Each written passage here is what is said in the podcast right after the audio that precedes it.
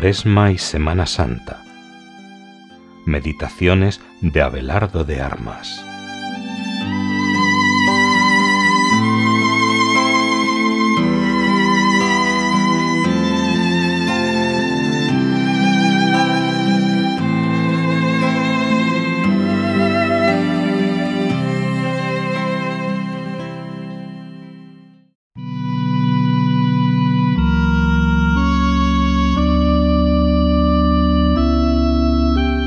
Sábado de la segunda semana de Cuaresma.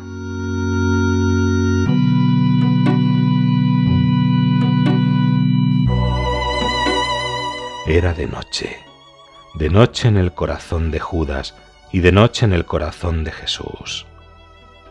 Tras la salida de Judas del cenáculo, Jesús volcó todos los tesoros de su corazón. En aquella noche instituye la Eucaristía ordena a los apóstoles una primera comunión, pero a partir de la cual le van a dejar solo. El cabeza de todos, Pedro, le va a entregar.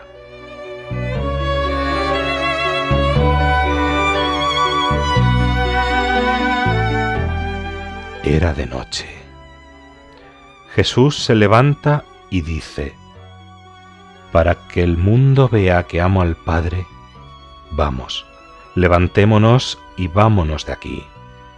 Salieron del cenáculo, descienden hasta atravesar el torrente Cedrón, suben por la ladera del monte Olivete, se acercan a Getsemaní, huerto de los olivos. Y allí Jesús se separa de ocho de ellos, toma a los tres más íntimos, a su vez se separó de ellos como un tiro de piedra y postrado de hinojos, de bruces, se puso a orar, la frente pegada al suelo. Comenzó a hacer oración.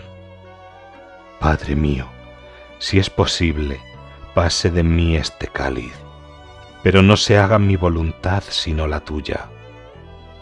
Comenzó a entristecerse, a angustiarse, a atemorizarse y a acongojarse. Les dijo, Triste está mi alma hasta la muerte. Esperad aquí y velad conmigo. Vino a sus discípulos y los halló dormidos por la tristeza.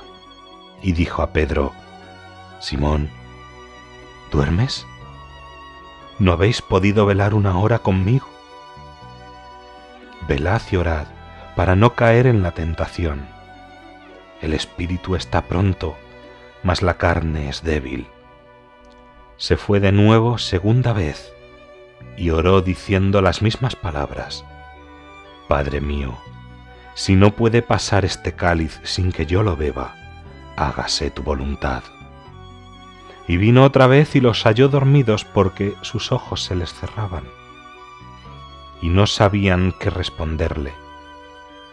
Y dejándolos de nuevo se marchó, y oraba diciendo las mismas palabras, y se le apareció un ángel del cielo confortándole.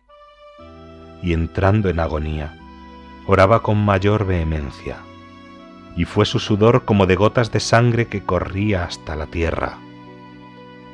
Vino por tercera vez a sus discípulos y les dijo, Dormid ya y reposad.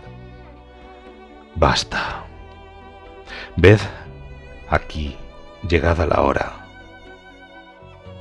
el Hijo del Hombre será entregado en manos de pecadores. Levantaos, vamos, ved que ha llegado el que me entregará. Ver las personas, mirar lo que hacen, escuchar lo que dicen, meterme en la acción como si presente me hallase.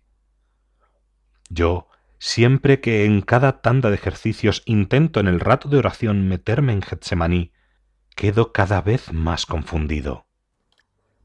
¿Qué es lo que le hace a Jesús entrar en angustias de muerte? ¿Tener miedo, acongojarse, angustiarse, entristecerse? Es que en aquel momento su naturaleza humana pasa por una noche oscura, oscurísima, más fuerte que la que hayan pasado los místicos. ¿Qué le tiene en ese estado? Una psicología sana como la de Jesús, ¿Es una depresión enfermiza? No, es la conciencia plena de que para vencer el pecado tiene que ser Él convertido en pecado. El que no conoció pecado se hizo pecado